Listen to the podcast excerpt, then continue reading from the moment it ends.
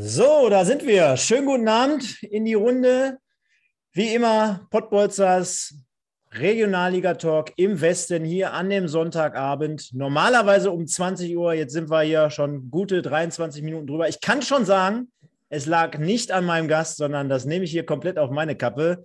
Zu Gast aber heute Leon Schwers, der auch pünktlich hier war. Deswegen erstmal schöne Grüße von Aachen nach Wuppertal in wie vielen Minuten? 60. 60. Ja. Aber ihr habt einen Mannschaftsbus. Ja, Mannschaftsbus. Sind genau. gut durchgekommen. Sehr gut durchgekommen. Erstmal schönen guten Abend. Hi. Hallo, danke für die Einladung. Sehr, sehr gerne. Ähm, hat mich gefreut, dass das jetzt auch natürlich noch so spontan funktioniert hat. Und ähm, ja, wir sehen es schon im Hintergrund. Wir wollen natürlich über die Geschehnisse heute auf dem Tivoli sprechen. Ihr habt dort gespielt, habt dort 2 zu 1 gewonnen. Auf der anderen Seite ähm, thematisieren wir natürlich den spannendsten Aufstiegskampf, zumindest seit zehn Monaten. Normalerweise hätte man ja jetzt gesagt, seit zehn Jahren. Nein, auch letztes Jahr war es schon knapp. Von daher zumindest aber mal seit äh, Saisonbeginn an natürlich ein offenes und spannendes Rennen. Ihr wart auch in der Verlosung zwischenzeitlich mit drin. Das Ganze hat sich jetzt relativiert und ich denke mal, wir sind uns einig, dass äh, ja, Preußen, Münster und Rot-Weiß Essen es machen werden am Ende des Tages. Und wir wollen natürlich aber auch noch mal ganz kurz über dich sprechen, denn du kannst ja auch ein bisschen aus dem Nähkästchen plaudern, Leon. Ähm, jetzt seit knapp einem Jahr, glaube ich, äh, in Wuppertal. Davor aber auch, wie du gerade sagtest schon, das höre ich gerade, wir haben keinen Ton, zumindest nicht im Stream. Das ist unglaublich. Sekunde. Jetzt hört man. Jetzt hört man mich. Sorry, Leute da draußen. Wir hatten so eine schöne Einleitung. Ich hatte den Leon äh, begrüßt und gesagt, dass wir eigentlich pünktlich gewesen wären, wenn ich äh, äh, nicht zu spät gekommen wäre. Jetzt hört ihr uns aber. Ähm, Leon, vier Jahre in Münster. Und äh, vielleicht berichte doch mal ganz kurz aus dieser Zeit heraus. Äh, dementsprechend hast du ja auch eigentlich alles so miterlebt und mitgemacht in dieser Zeit. Ähm, ist es so, dass das Umfeld dort vielleicht ein bisschen ruhiger zu betrachten ist als in Essen und dass das vielleicht jetzt auch am Ende des Tages den Unterschied ausmachen kann? Ähm, absolut. Ähm, ich denke, das Umfeld in Münster ist äh, ziemlich viel ruhiger als in Essen. Ähm, aber auch gleichzeitig können die eine Gewalt darstellen in Sachen auch die Fans, weil die sind leicht zu begeistern, aber dementsprechend auch sehr, sehr kritisch. Ähm, und wenn man da dann in einem Flow drin ist und dann halt auch oben mitspielt und auch Punkte vorne hat, ähm, ist es schon ein Fundus, den sie haben. Natürlich sind die Fans bei Essen auch stark oder ziemlich viele, aber durch in Kombination mit dem ruhigen Umfeld ähm, ist das schon eine gute Power, die sie da haben. Ja, denke ich auch. Kommen wir aber auch gleich nochmal explizit darauf zu sprechen, denn Münster heute sehr, sehr souverän in Oberhausen. Das wird den einen oder anderen Essener natürlich äh, jetzt draußen nicht so gefallen und ein bisschen auch stören. Kann man natürlich auch verstehen. Ähm, fangen wir aber mit dem Topic natürlich an, weil du jetzt hier auch heute zu Gast bist. Ähm, ihr habt heute 2 zu 1 auf dem Tivoli in Aachen gewonnen. Jetzt hat man natürlich in der letzten Woche beziehungsweise in den letzten zwei Wochen schon mitbekommen, oh, die spielen mal eben 1-1 gegen Rot-Weiß Essen. Die haben sich in der Rückrunde enorm äh, verbessert und die haben sich auch kadertechnisch ganz anders aufgestellt seit der Rückrunde. Ähm, wie fährt man, mit welchem Gefühl fährt man dahin? Sagt man sich ganz einfach, ja, okay, für uns ist die Saison jetzt am Ende des Tages noch nicht in der Meisterschaft explizit gelaufen, aber so richtig die Ambitionen nach oben, die können wir ja gar nicht mehr haben aufgrund der Punktekonstellation. Ähm, wie war es generell für dich heute am Tivoli?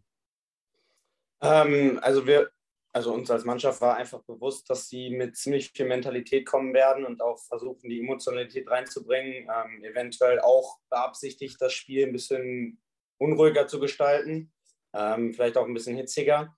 Ähm, das war uns vorher bewusst. Wir waren gut eingestellt darauf und ähm, dementsprechend haben wir auch agiert. Wir sind sehr gut ins Spiel gekommen hatten dann so ab der 15. Minute bis ungefähr 30. Minute haben wir dann so ein bisschen uns von der Emotionalität anstecken lassen. Da wurde es ein bisschen unruhiger, haben auch das Gegentor bekommen. Ähm, aber im Endeffekt war es war der Sieg und ähm, haben das Ding ganz gut runtergespielt eigentlich. Kannst mich korrigieren, aber du bist in der Abwehr äh, äh, wiederzufinden und das, äh, glaube ich, auch auf der linken Seite. Ja, die linken Seite ist ein bisschen, wir spielen ja immer in der Dreierkette und da bin ich der Mittelmann. Der Mittelmann? Ja. Mensch. ja, dann übernimmst du noch in jungen äh, Jahren trotzdem sogar noch mehr Verantwortung. Wie, wie ist das so? Wie muss ich mir das vorstellen? Ähm, dirigierst du dann hinten heraus wirklich, siehst du das als so eine Stärke von dir an und sagst du auch, boah, vor so einer Kulisse, ähm, ich meine, du hast auch dritte Liga gespielt, also ist jetzt nichts Neues für dich. Ähm, aber trotzdem äh, macht es die Sache dann vielleicht auch ein bisschen schwieriger oder äh, wie würdest du die ganze Geschichte einschätzen? Du, du sprachst ja beispielsweise auch gerade von dem, von dem schwierigen Start beziehungsweise von der Kulisse. Ähm, also grundsätzlich natürlich muss ich dirigieren auf der Position, weil ich halt genau im Zentrum bin. Ich habe zu beiden Seiten am besten äh, den Zugriff drauf. Ähm, natürlich ist dann das Wort, kommt nicht so weit, wenn die Kulisse ein bisschen stärker da ist. Ähm, sprich, da muss man schon ein bisschen lauter schreien, ein bisschen lauter rufen. Ähm, aber im Grunde genommen macht es einfach schon viel, viel mehr Spaß, vor größeren Fantruppen zu spielen, vor, in solchen Stadien. Man muss auch dazu sagen, der Platz war überragend und äh, das Wetter war top, also da konnte man sich überhaupt nicht beschweren. Jetzt habe ich vorhin entnehmen können, Ihr habt es heute sehr, sehr clever gespielt. Ihr habt eure ja. Konter ausgespielt. Äh, ihr seid überfallartig in den ja, gegnerischen 16er eingedrungen. Habt es wirklich sehr, sehr effektiv gespielt. Wie würdest du das aus deiner Sicht heute beschreiben? Ähm, ja, eigentlich genau ähnlich. Also wir haben von Anfang an hatten wir, wie gesagt, bis zur 15. Minute hatten wir das Spiel eigentlich im Griff. Ähm, wir haben es eigentlich auch gut gespielt. Wir haben uns ruhig ähm, sozusagen die Chancen erarbeitet. Ähm, dann ab der 15 Minute bis zur 30. Zähre kam halt ein kleiner Bruch da rein, weil dann kam auch ein bisschen Emotionalität von, von Aachen dazu. Ähm, die hatten auch ein, zwei Chancen. Ähm, aber im Endeffekt haben wir dann in der zweiten Halbzeit das äh, gut verteidigt und dann halt auch Nadelstich nach vorne setzen können und dementsprechend dann halt auch das 2-1 gemacht. Ich wäre sogar mit dem 3-1 und 4-1 zufriedener, weil wir hätten die Chancen auch machen können müssen. Ähm, das kann jetzt jeder selber bewerten, aber ähm, wir hatten auf jeden Fall mehr Chancen. Aber du kannst ja schon daran entnehmen, hier wird sogar von dem verdienten Sieg für euch gesprochen von Aachen-Fans. Also ich grüße erstmal alle Leute da draußen, das haben wir bislang noch nicht getan. Der Peter Zimmermann, der Jonas Eickhoff, Aquisgrana 90 und wie sie alle heißen. Also auch hier Aachen-Fans dabei, die schreiben. Ja, ich als Aachener, ich muss sagen, das war dann trotzdem heute ein verdienter Sieg für den WSV. Und ähm, wir können ja mal nochmal der Reihe nach durchgehen. Ihr seid also, wo haben wir es hier, mit 1 zu 0 durch Kevin Pires Rodriguez in Führung gegangen, habt relativ zeitnah danach in der 20. Minute schon den Ausgleich kassiert durch Bayric. Ähm, ärgert man sich dann besonders auf so einer Position wie bei dir jetzt? Du, wir sprachen ja gerade von Verantwortung übernehmen. Du gehst äh, äh relativ früh in Führung und bekommst dann nachher äh, ein 1-1. Einmal die Geschichte und auf der anderen Seite die Frage, was ein vermeidbares Gegentor? Wirst du jetzt wahrscheinlich sagen, ja, weil jedes Tor irgendwie vermeidbar ist, aber jetzt mal so realistisch eingeschätzt? Ähm, Im Grunde genommen ärgert mich jedes Gegentor. Ich sage auch immer vor dem Spiel, äh, ich will zu Null spielen. Das ist natürlich klar, aber das ist so ein, irgendwie so ein eingeschworenes Ding bei uns da hinten drin, dass wir uns immer einschwören, dass wir sagen, heute zu Null. Ähm, wir haben auch eine ganz gute Abwehr bis jetzt in der Saison. Ähm, und zu dem Tor, natürlich ist das vermeidbar und gerade das Tor war mehrfach vermeidbar. Das war eine Fehlerkette. Wir haben offensiv einen Freistoß, ähm, kommen nicht gut ins Gegenpressing, ähm, sind ein bisschen unorganisiert. Ähm, natürlich auch, weil dann halt die klassischen Verteidiger vorne sind. Ähm, wir laufen dann so ein bisschen in den Konter rein und dann war es auch ein bisschen Ping-Pong. Ähm, der Ball wird durch den 16er geschlagen und wird von drei Leuten abgefälscht, bevor er dann bei dem Aachener an Fuß landet und er geht dann rein. Ähm, dementsprechend halt mehrfach verhinderbar. Ähm, aber im Endeffekt ist die, ähm, wie die Mannschaft damit umgegangen ist, das ist entscheidend. Also wir haben dann einfach weitergespielt, haben weiter versucht, Fußball zu spielen, weiterhin nach vorne Druck aufgebaut und ähm, sind jetzt nicht in ein Loch gefallen. Und das ist halt entscheidend. Perfekt. Und dann nach der zweiten äh, oder nach der Halbzeit, dann in der zweiten Halbzeit äh, Philipp Abuakci äh, mit dem 2 zu 1. Und das habt ihr euch am Ende des Tages nicht mehr nehmen lassen. Wir haben also jetzt hier auch gerade schon von einigen gehört, äh, das war mehr als verdient unterm Strich. Ähm, was ist jetzt so die Marschroute für die letzten Spiele? Beziehungsweise gehen wir mal einen Schritt zurück. in zwei Wochen oder in anderthalb Wochen steht ja noch ein ganz besonderes Spiel an. Ich glaube, ja. das wird man ja nicht von der Hand streichen können, dass es da für euch nochmal ein besonderes Spiel ist und vielleicht auch sogar nochmal wichtiger einzuschätzen ist als die restlichen Partien in der Liga. Ja, ich würde da gar nicht so einen Vergleich zwischenziehen. Also ähm, für uns ist es jetzt halt wichtig, dass wir im Flow bleiben, dass wir die Spiele weiterhin gut bestreiten, dass wir weiterhin Fußball spielen, ähm, um dann halt auch gegen Essen äh, bei 100 Prozent zu sein. Ähm, du kannst nicht von jetzt auf gleich umschalten. Können wir ja also, den Leuten nochmal eben ganz kurz erklären. Niederrhein-Pokal Halbfinale, Wuppertaler SV gegen Rot-Weiß Essen in knapp anderthalb Wochen. Im Halbfinale, genau. Ähm, wir müssen einfach in diesem Flow bleiben, in dem wir gerade sind. Und ähm, natürlich wollen wir dann auch gegen Essen äh, eine gute Partie spielen und auch weiterkommen. Ich denke, ähm, wir haben in der Saison klar zweimal gegen sie verloren, aber jetzt auch nicht ganz, ganz klar. Das haben, da haben immer nur Kleinigkeiten entschieden. Ähm, und ich denke, dass wir uns als Mannschaft das auch beweisen wollen, dass wir sie auch schlagen können. Definitiv, also das wird eine Partie sein. Können wir ja auch mal ein bisschen Werbung machen. Also alle, die uns hier ja. auch bei Pottbolzer kennen, äh, die wissen, äh, wir haben einen sehr, sehr guten Draht äh, zum Stefan Küster. Schöne Grüße gehen raus an die, auf die Geschäftsstelle, äh, an alle Leute, die dort im Umfeld arbeiten und es ist ja immer so ein bisschen, jetzt habt ihr heute vor 6000 äh, Fans am Tivoli gespielt. Es ist ja bei euch so ein bisschen schwierig jetzt so insgesamt mit der Euphorie, mit dem Umfeld. Ihr bespielt jetzt seit mehr als einem Jahr einen tollen Fußball, betreibt immer jede Woche Eigenwerbung. Aber so richtig der Funke springt noch nicht über auf die Stadt, auf die Leute. Leute, wenn ihr das jetzt hört und seht, spätestens allerspätestens in anderthalb Wochen großes Niederrhein-Pokal-Halbfinale gegen Rot-Weiß Essen. Macht die Hütte voll, unterstützt die Jungs, die haben es mehr als verdient. Und da geht es nochmal um alles, denn ihr habt ja gesehen, letzte Saison Niederrhein-Pokal-Sieg, danach DFB-Pokal zu Hause gegen den VfL Bochum. Also ich meine, Fußballherz, was willst du mehr? Also äh, da sollte man äh, auf jeden Fall zueinander stehen und äh, hingehen und Gas geben, genauso wie die Jungs es auf dem Feld tun. Absolut, sehe ich genauso. Ja, genau. Und danach wird wahrscheinlich noch das ein oder andere Bier getrunken. Ähm, ja, also 2-1. Ähm, toller Sieg heute. Äh, für Aachen wird es dementsprechend natürlich jetzt sehr, sehr eng. Das werden wir gleich jetzt sehen, wenn wir über die Ergebnisse und über die Tabelle nachher noch sprechen. Wollen aber jetzt mal weiterspringen, denn du bist ja der perfekte Gast hier heute Abend. Obwohl du nicht in Oberhausen heute warst, wie soll das auch gehen, zeitgleich, äh, kannst du ja mal so ein bisschen aus dem Nähkästchen plaudern. Also, Oberhausen verliert zu Hause gegen Preußen Münster. Und da können wir eigentlich auch so ein bisschen den Vergleich ziehen, denn ich war beispielsweise vor zwei, drei Wochen im Stadion. Da haben die nämlich zu Hause gegen Essen gespielt. Und da haben die 1-1 gegen Rot-Weiß gespielt. Und es war eigentlich ein klasse Spiel, wo man hätte, hätte auch sagen müssen, ja, Rot-Weiß schon mit mehr Dominanz und da hätte man sich aus Oberhausener Sicht nicht beschweren können. Aber trotzdem haben die es in, im Rahmen ihrer Möglichkeiten gut gemacht. Und ja, auch im Vorfeld wurde ja jetzt alles auf, aufgeboten. Ich weiß nicht, ob du das mitbekommen hast. Ne? Also bei äh, RWO im Stream beispielsweise heute sogar RWE-Kommentator. Also mhm. da wollte man richtig Brisanz und Feuer reinknallen. Äh, am Ende des Tages eine sehr souveräne Nummer, zumindest aufgrund des Ergebnisses. 3-0.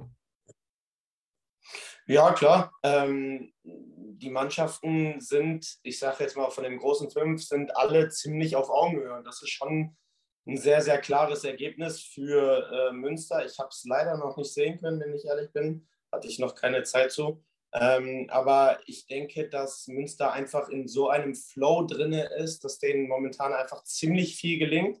Ähm, und ähm, Oberhausen eventuell nicht komplett präsent da war. Ähm, die kommen ja auch extrem über ihre Physis ähm, und auch über ihre Erfahrung. Das war vielleicht heute nicht ganz so da und deswegen ist es dann ja schon mal so, dass so eine Mannschaft wie Münster sie dann auch mal 3-0 schlägt. Wie würdest du, und das haben wir zwar auch jede Woche irgendwie so immer als Thema, ne? was glaubst du, wer steigt auf und wer ist der Favorit und wer wird es machen? Aber wenn wir nochmal vielleicht in den Kader, in den Kader ins, ins, ins Detail gehen, wo würdest du sagen, hat vielleicht am Ende des Tages, und das ist jetzt wirklich eine Vielleicht-Geschichte, aber wo würdest du sagen, hat Preußen Münster am Ende des Tages dieses Quäntchen mehr als Rot-Weiß Essen im Kader? Ich will gar nicht auf die einzelnen Positionen eingehen. Ähm, ich denke, da nehmen die sich beide nicht viel. Also auf der einen Position gibt es dann vielleicht mal, hat äh, Essen eine bessere Person oder einen besseren Spieler oder halt äh, Münster auch eine andere Person. Ich denke, es ist immer entscheidend, wie funktioniert die Mannschaft zusammen und wie funktioniert das Konstrukt Mannschaft eigentlich am besten. Und ich denke, da in diesem Zusammenspiel von den einzelnen Spielern, von den einzelnen Charakteren, von der Art und Weise, wie sie spielen, ähm, ist es, glaube ich, bei Münster ein bisschen homogener, sodass sie halt auch eine größere Stärke darstellen und dementsprechend dann halt auch gute Leistungen bringen können. Der Folge halber. Jules Schwadorf in der 20. Minute für Münster mit dem 1 zu 0. Dann äh, Teklab in der 75. zum 2-0. Und ich denke mal, das war schon mehr oder weniger so fast die Vorentscheidung. Und dann haben wir noch äh, Dennis Bindemann mit dem 3 zu 0 in der 80. Also ein sehr reifer, sehr dominanter, sehr selbstbewusster Auftritt von Preußen Münster. Ähm, und das haben wir auch die letzten Wochen immer thematisiert. Ich meine, es wurde sehr, sehr lange immer davon gesprochen, was für einen Kader Rot-Weiß Essen zur Verfügung hat. Wie unglaublich stark, wie groß und breit der besetzt ist. Wenn man aber sich die Mühe macht und heute mal auch wieder auf Preußen Münster schaut und dann sieht, dann hast du einen Farona Pulido auf der Bank, dann bringst du Bindemann, dann spielen Leute wie Scherder, Jindovian, Dahlke, Quadvo, die spielen gar nicht. Also da kann man am Ende des Tages, glaube ich, auch trotzdem von Qualität sprechen, oder? Ja, absolut. Also das ist es. Von großer, sorry, von großer Qualität sprechen. Ja, also das ist, ich würde da auch gar nicht immer so einen großen Cut ziehen zwischen RWE, dass sie so einen riesen guten Kader haben und so einen Top-Kader haben. Natürlich haben die einen guten Kader, aber ich sag mal so, die anderen vier stehen denen eben nichts nach, beziehungsweise halt nicht so krass, wie es manchmal empfunden wird oder dargestellt mhm. wird. Und ähm, dementsprechend ist das für mich jetzt auch nicht so extrem überraschend, dass, äh, dass man da auf jeden Fall mithalten kann, beziehungsweise halt auch Münster auf eine gute Saison spielt. Gibt es da irgendwie so trotzdem hinter den Kulissen so ein Geheimrezept? Ich meine, da gibt es ja einige Spieler, die auch schon wirklich jetzt lange da sind. Du hast mit dem einen oder anderen mit Sicherheit auch zusammengespielt. Äh, berichte mal so ein bisschen aus, aus dem Umfeld des Vereins. Äh, ist es wirklich so, dass da Ruhe herrscht, dass da Kontinuität angesagt wird? Also, ich meine, auch vorhin off-topic äh, haben wir nochmal unter, uns unterhalten. Du hast halt wirklich das Gefühl in Essen, Dennis Grote, äh, Daniel Davari jetzt, dann der Böllerwurf, äh, dann äh, verlierst du unter der Woche mal in Aalen, also auch sportlich, dann knistern und knirscht es an jeder Ecke. Dann sagt äh, Christian Neidhardt, oh, wenn ich nicht aufsteige, dann bin ich hier gescheitert, dann war es das für mich. Ähm, das sind wahrscheinlich auf der einen Seite viel zu viele Baustellen, die du dir auch zum Teil selber aufgemacht hast, und auf der anderen Seite diese münsterische Ruhe, diese Kontinuität, ist das wirklich so, wie man jetzt darüber so pauschal spricht oder gibt es dann irgendwie noch was anderes, was du berichten kannst? Ja, also ich denke mal so, oder ich sag mal so, in, in, in ruhigen Gewässern kannst du doch, doch noch ein bisschen besser arbeiten. Ähm, ich denke, wenn du ein paar Störfeuer zwischendrin hast, ich mag die jetzt auch gar nicht bewerten, weil ich da auch gar nicht so, so, so drin stecke bei, bei Essen. Ähm, ist es wahrscheinlich ein bisschen schwieriger, ähm, wenn das Umfeld ruhig ist, wenn, wenn, die Mannschaft in Ruhe arbeiten kann ähm, und sich fokussieren kann, ist das auf jeden Fall äh, positiv für die Mannschaft und dementsprechend auch leichter auf den Platz umzumünzen. Warum äh, ist es damals für dich dort nicht weitergegangen? War das so rein deine Entscheidung, sich da nochmal ein bisschen zu verändern oder woran lag das? Nö, das war, das war rein meine Entscheidung. Also ich äh, bin aus der Jugend damals hochgegangen, habe dann da vier Jahre im Seniorenbereich gespielt und habe dann einfach mal gesagt, okay, ich möchte mal mein Zuhause vom Fußball ein bisschen verlassen, wo ich groß geworden bin und möchte mal ein bisschen raus in die Welt und habe mir dann ein bisschen was anderes angeschaut und deswegen, also ich bin auch gar nicht im Negativen da weg oder sonst was, ich komme gerne dahin zurück. Ähm, das merkt man auch, wenn ich da hinkomme, dass die Leute dann doch nochmal fröhlich sind mir gegenüber und deswegen, das war auf jeden Fall alles positiv schreiben auch gerade ganz viele Leute hier. Also bist ein super Typ, kommst sehr sympathisch rüber. Von daher kann ich auch nur so unterschreiben und auch, auch, so weitergeben. Genau, kannst du alle grüßen, genau. Ja, äh, zusammengefasst. Also, äh, Rot-Weiß Essen gewinnt am Freitagabend schon bei den Sportfreunden in Lotte, die dadurch jetzt auch abgestiegen sind. Also 3 zu 0 äh, gewinnt RWE sehr, sehr souverän, kann man auch dort sagen, haben vor der Halbzeit schon alles klar gemacht, den Deckel drauf gemacht. Lotte mit relativ wenig Gegenwehr. Ich meine, wie, äh, wie kann man das auch den Leuten dort verdenken? Ich denke mal, das war auch schon vor ein, zwei Wochen fast klar, dass man dort das Ganze nicht mehr drehen kann. Dann verliert Wigbert Beek gestern zu Hause gegen Aalen. Das tut natürlich besonders weh, wenn wir jetzt gleich auf die Tabelle schauen für die Kollegen aus Beek. Dann haben wir den Bonner SC, der 0 zu 1 gegen Rödinghausen verliert. Sollte man sich jetzt auch nicht zu viele äh, Ausrutscher noch erlauben in Bonn.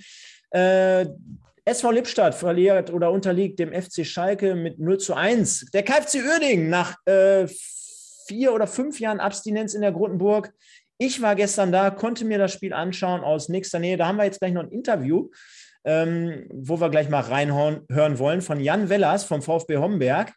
Die gewinnen nämlich 4 zu 0 in der Grotenburg und es war eine absolute Machtdominanz des Tabellenletzten. Also Wahnsinn, das hätte auch gut und gerne 6, 7, 8 0 ausgehen können. Wahrscheinlich die Uerdinger so ein bisschen geflasht von der Kulisse oder aber auch von dem ja, besiegelten Abstieg. Von daher äh, 0 zu 4 für die Kollegen aus Homberg. Dann haben wir den SC Wienbrück, der gewinnt 3 zu 1 gegen die Fortuna aus Düsseldorf, die U23, die äh, U23 vom 1. FC Köln und die Mannschaft von Fortuna Köln trennen sich in einem Derby 2 zu 2 unentschieden. Borussia Mönchengladbach gewinnt 2-1 gegen Strahlen, die den Abwärtstrend weiter fortsetzen. Und daraufhin haben wir auch schon wochenlang hingewiesen, dass es jetzt eine ganz, ganz enge Kiste wird für die Kollegen aus Strahlen. Und dann, wie gerade angesprochen, die Partien Oberhausen verliert 0 zu 3 gegen Preußen Münster im absoluten Topspiel und ihr gewinnt auf dem Tivoli, lieber Leon, äh, 2 zu 1 gegen Alemannia Aachen. Mit Blick auf die Tabelle, wo wir jetzt mal schauen wollen, stellen wir fest, Preußen Münster aktuell mit 80 Punkten und 45 äh, Toren in der Differenz auf Tabellenplatz 1, gefolgt von Rot-Weiß Essen mit 78 Punkten. Dahinter auf Tabellenrang 3 der Wuppertaler SV mit 37 äh, Differenz und Oberhausen mit 69. Da stellt sich ja jetzt schon die Frage, man war eigentlich, äh, und da war ich bei dem Spiel auch zu Gast, in Essen an der Hafenstraße, wo ihr 2 zu 1 verloren habt, wo es am Ende nicht ganz gereicht hat, wo, wo man auch wirklich so feststellen musste, oh, die erste Halbzeit so ein bisschen Nervosität, ein bisschen nicht so richtig reingefunden, dann ist der Plan nicht aufgegangen, dann musstet ihr in der Abwehr schon relativ äh, schnell wechseln. Da weiß ich, glaube ich, noch, da wurde Berischer ausgewechselt. Ähm, weiß nicht, insgesamt so passte an diesem Tag, ist ja auch kein Problem. Äh, in der zweiten Halbzeit eine tolle Reaktion gezeigt, äh, hätte man mit Sicherheit noch ein bisschen mehr äh, nachlegen können. Aber nach dem Spiel hatte man so das Gefühl, oh, ich glaube, es waren sieben Punkte, das Ding ist jetzt für den Wuppertaler SV entschieden. Wenn ich jetzt mal die letzten zwei Monate betrachte, mit dem einen oder anderen Heimspiel, ich meine ganz ehrlich, mal Hand aufs Herz, so zwei Spiele und sechs Punkte mehr, was machbar gewesen wäre bei dem Programm, dann wärt ihr jetzt komplett oben noch dabei. Ja, klar, absolut. Ähm, ich denke auch, wenn man nochmal zwei Wochen nach Essen ein bisschen, ein bisschen schaut, da haben dann alle gesagt, boah, wir sind in der Krise und sowas, weil wir dann auch gegen Fortuna Einzel verloren haben. Aber im Endeffekt waren wir dann nur ein Punkt hinter der, der Hinserie zu dem Zeitpunkt. Ähm, aber im Grunde genommen natürlich, wenn man jetzt die ersten paar Wochen von der Rückserie, die es ja eigentlich nur durch zeitliche Begrenzung ist, weil man spielt ja zwei Spiele schon vorher, ähm, ist es vielleicht ein bisschen schlechter gelaufen, natürlich, aber in der Hinserie hatten wir auch Spiele. Ich erinnere an Lippstadt, wo wir dann in den letzten fünf Minuten zwei Tore kassieren, 2-2 spielen.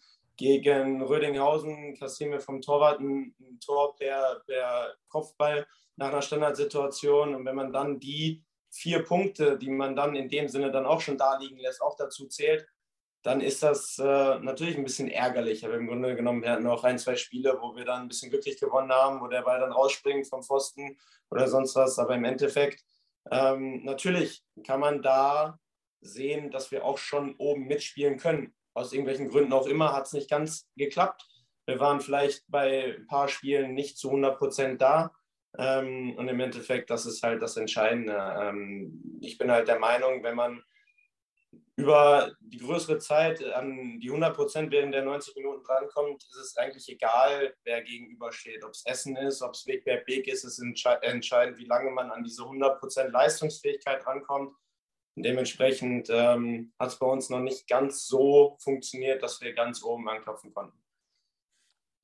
Ich glaube, es ja, also hört sich jetzt immer ein bisschen unglücklich an, aber äh, die Möglichkeiten in den nächsten ein, zwei Jahren sind ja auch trotzdem gegeben. Ihr habt eine tolle Mannschaft zusammen. Ich glaube, es wurde immer punktuell, wurde sich dort verstärkt und äh, ich glaube, es wäre auch ein bisschen vermessen gewesen, jetzt unbedingt diese Saison schon aufsteigen zu wollen. Kein, kein, keiner hätte sich dagegen wehrt, mit Sicherheit nicht.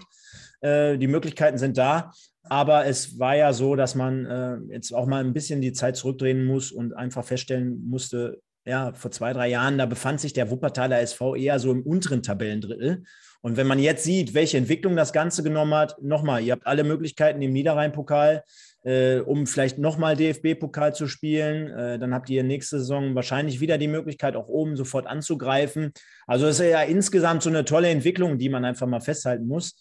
Das Ganze also, übrigens auch immer bei jedem Heimspiel bei der Firma Stage zu sehen. So viel mal hier in eigener Sache. Aber äh, genau, aber das ist eine ganz andere Geschichte. Ja, halten wir mal fest, im Abstiegskampf befinden sich derzeit aber auch einige Teams. Ich denke mal, da machen wir kein Geheimnis draus, wenn wir sagen, Lippstadt, Bonn, Strahlen, Aachen, das wird so ein Vierkampf um eine Position. Ich will die Kollegen von Wigberg Beek noch nicht abschreiben. Ich will auch Schalke noch nicht komplett rausnehmen aus der Verlosung. Aber auf den ersten Blick erscheint es so, als ob der SV Lippstadt der Bonner SC und der SV Strahlen enorm großen Druck jetzt gerade bekommen. Wie würdest du die Geschichte dort unten einschätzen? Also Aachen, die ja gefühlt schon seit Anfang der Saison sich dort unten befinden, die jetzt aber immer mal wieder auch aufatmen ließen, immer wieder Ausrufezeichen setzen konnten und wo man das Gefühl hat, und das ist ja auch immer so das Thema, was äh, beim Fußball mit, mit rumschwirrt, die sind vielleicht ein bisschen frischer in der Birne, die haben sich schon länger damit befasst. Dagegen hast du so Mannschaften wie Lippstadt und Strahlen, die sind jetzt in den letzten Wochen so still und klammheimlich da unten reingerutscht. Die waren am Anfang sogar teilweise oben mit dabei und sind jetzt von Woche zu Woche immer tiefer reingerutscht. Absolut, ja. Das Momentum ist vielleicht ein bisschen eher bei Aachen. Ähm, wie du schon sagst, es ist vielleicht ein bisschen einfacher, nach oben zu klettern, als äh, wenn man runterrutscht zu bremsen. Ähm, ja, ich denke einfach, da, da kommt es jetzt auf Kleinigkeiten drauf an. Ich meine, äh, Lippstadt ist ein bezeichnendes Beispiel dafür. Die waren in der Hinserie eine ganz andere, eine ganz andere Mannschaft als in der Rückserie. Ähm, in der Hinserie waren die brutal eklig, haben auch sehr guten Fußball gespielt. Und in der Rückserie also jetzt gegen uns, hm, das war kaum Gegenwehr. Ähm, ich weiß nicht, woran es liegt. Ich bin nicht in der Mannschaft drin. Ich äh, kann das nur so von außen betrachten, dass sie schon ein bisschen abgerutscht sind. Und ähm, ja, ich, ich bin gespannt, wen es dann am Ende trifft. Ne? Definitiv. Und äh, ja, dann halten wir fest, wie auch gerade schon angesprochen, Lotte, Uerding und Homberg jetzt definitiv abgestiegen und zumindest kann man in Uerding und Homberg das gestrige Fußballfest, so würde ich es mal bezeichnen, in der Grotenburg mitnehmen in die neue Saison. Das war also ein ganz toller Rahmen, äh, kann ich nur aus nächster Nähe davon berichten. Ja, jetzt haben wir hier wie jede Woche äh, die Kategorie Spieler der Woche und immer werden eigentlich hier ein paar vorgeschlagen. Ihr könnt ja schon mal reinschreiben, liebe Leute, ob ihr da den einen oder anderen habt. Hast du jemanden, außer dir vielleicht, den du äh, hier mit reinnehmen würdest oder beschreiben würdest? Nochmal, ich habe das Spiel heute in Aachen nicht gesehen, aber war vielleicht da irgendwie was spielentscheidend dabei aus eurer Sicht oder aus deiner Sicht für, für die, für die ja, Weichenstellung deiner Mannschaft oder äh, bist du da eher neutral und kannst vielleicht irgendwie was anderes mitgeben? Hier schreibt schon jetzt einer, äh, Google-Konto, äh, auch cooler Name übrigens, äh, Hennock T-Club. Mit Sicherheit einer, ne? Also der hat heute zum Beispiel auch die Weichen auf Sieg gestellt in Oberhausen. Ja, ja, mit Sicherheit. Ähm, ist jetzt noch ein bisschen schwer für mich zu bewerten, weil ich das Spiel zum Beispiel, wie gesagt, nicht gesehen habe. Ähm, bei uns war Abu Jay, der hat ein unfassbares Tor gemacht. Ähm, könnte ich mir auch vorstellen, dass das bei Tor des Monats reinkommt. Das war wirklich un unfassbar, das konnte ich gar nicht glauben. Ähm, ja, sagen wir mal Abu Jay, weil das gönne ich dem kleinen Jungen mal. Ja. Nach, de, nach dem Tor. Ähm, von daher sage ich Ihnen einfach. Dann machen wir folgendes. Dann nehmen wir, weil die Leute hier reinschreiben, Henok T-Club, dann nehmen wir Abu Akshi, äh, wie du gerade sagtest, können wir uns alle mit Sicherheit irgendwo nochmal, guckt einfach mal hin und wieder mal bei YouTube, da ist mit Sicherheit das ein oder andere Tor dabei. Und dann schreibt der Jonas beispielsweise auch Easy Young. Denn das Tor, was er am Freitag erzielt hat, das war auch erste Sahne. Also da hat er sich wie gegen, ich weiß gar nicht mehr, gegen wen hat er nochmal das Tor des Monats erzielt? Also er hat ja auch äh, das Tor des Monats, ich glaube, Februar erzielt für Rot-Weiß Essen. Und wieder hatte man so das Gefühl, es ist ein ähnliches Ding. Nimmt den Ball ab der Mittellinie, läuft durch, schlägt einen Haken und zieht dann ins rechte untere Eck ein. Also das war ein ganz tolles Tor auch von Easy Young, ganz toller Spieler. Also die drei würden wir einfach mal reinnehmen und dann stellen wir die nachher oder morgen bei Instagram rein und dann habt ihr, liebe Leute, die Möglichkeit dort abzustimmen. Vergesst also auch nicht, dementsprechend unseren Kanal zu abonnieren. Ja, ähm, lieber Leon, das war es dann am Ende des Tages auch schon. Kurz und knapp hier 30 Minuten, so soll es jeden Sonntagabend sein. Vielen, vielen Dank für deine Fachexpertise. Der Colonel Walter E. Kurz, auch geiler Name, fragt aber noch, unabhängig jetzt von deinem Vertrag, wie sieht denn so eine Rückkehr zur, äh, zu Preußen Münster aus oder beziehungsweise gibt es nochmal für dich auch den Ansporn? Ich meine, du bist ja im besten Fußballalter. Und unabhängig davon, dass es in äh, Wuppertal jetzt gerade ein ganz, ganz tolles Projekt äh, gibt, beziehungsweise insgesamt äh, der Verein auf dem Aufschwung ist, das haben wir gerade thematisiert. Wo sehen wir dich in der Zukunft? Bei Wuppertal, ganz klar. Fühlt sich wohl. Bitte? Fühlt sich wohl. Ey, ich fühle mich brutal wohl. Also, das ist jetzt auch nichts gegen, gegen Münster oder sowas. Ich komme da gerne hin, aber ähm, ich spiele halt auch gerne gegen sie. Ne? Ähm, ja. Von daher, nein, ich habe ich hab hier noch Vertrag, ich fühle mich pudelwohl, ich merke die, äh, die Entwicklung, die im Verein ähm, ist und die auch weiter vorangetrieben wird. Ähm, dementsprechend freue ich mich, ein Teil davon zu sein und das ist erstmal für mich entscheidend. Dementsprechend, ich habe auch frisch verlängert vor geraumer Zeit. Ähm, dementsprechend bin ich bei Wuppertal. War es bei dir ein bisschen leichter als bei Manuel Neuer und Thomas Müller? Ob da jetzt noch eine oder zwei Millionen bei denen drauf, was sie da manchmal haben. Ist Wahnsinn, ne? Ist Wahnsinn. Ja, also ich, ich meine... Ähm, ich kann nachvollziehen, auch, also wenn man sagt, okay, ich will mir grundsätzlich irgendwie eine andere Herausforderung suchen, ich will nochmal nach Spanien oder, keine Ahnung, nach England oder sowas, kann ich das vollkommen nachvollziehen, aber irgendwie für zwei, drei Millionen Euro mehr jetzt da irgendwie so ein Tobabo zu machen, Lewandowski auch. Ich weiß nicht, was hinter den Kulissen passiert, aber ähm, mag ich nicht. Die verdienen so viel Geld und die haben ausgesorgt bis, bis drei Generationen weiter. Ähm, weiß ich nicht, was das soll. Aber im Endeffekt ist es deren Bier. Sollen sie das machen? Und äh, ich bin eh kein Bayern-Fan, von daher finde ich das nicht fair, wenn da ein bisschen Unruhe drin ist. Leon, dann sage ich vielen, vielen Dank. Bis gern nochmal hier gesehen. Ich hoffe, es hat ein bisschen Spaß gemacht. Ähm, danke für die Einladung.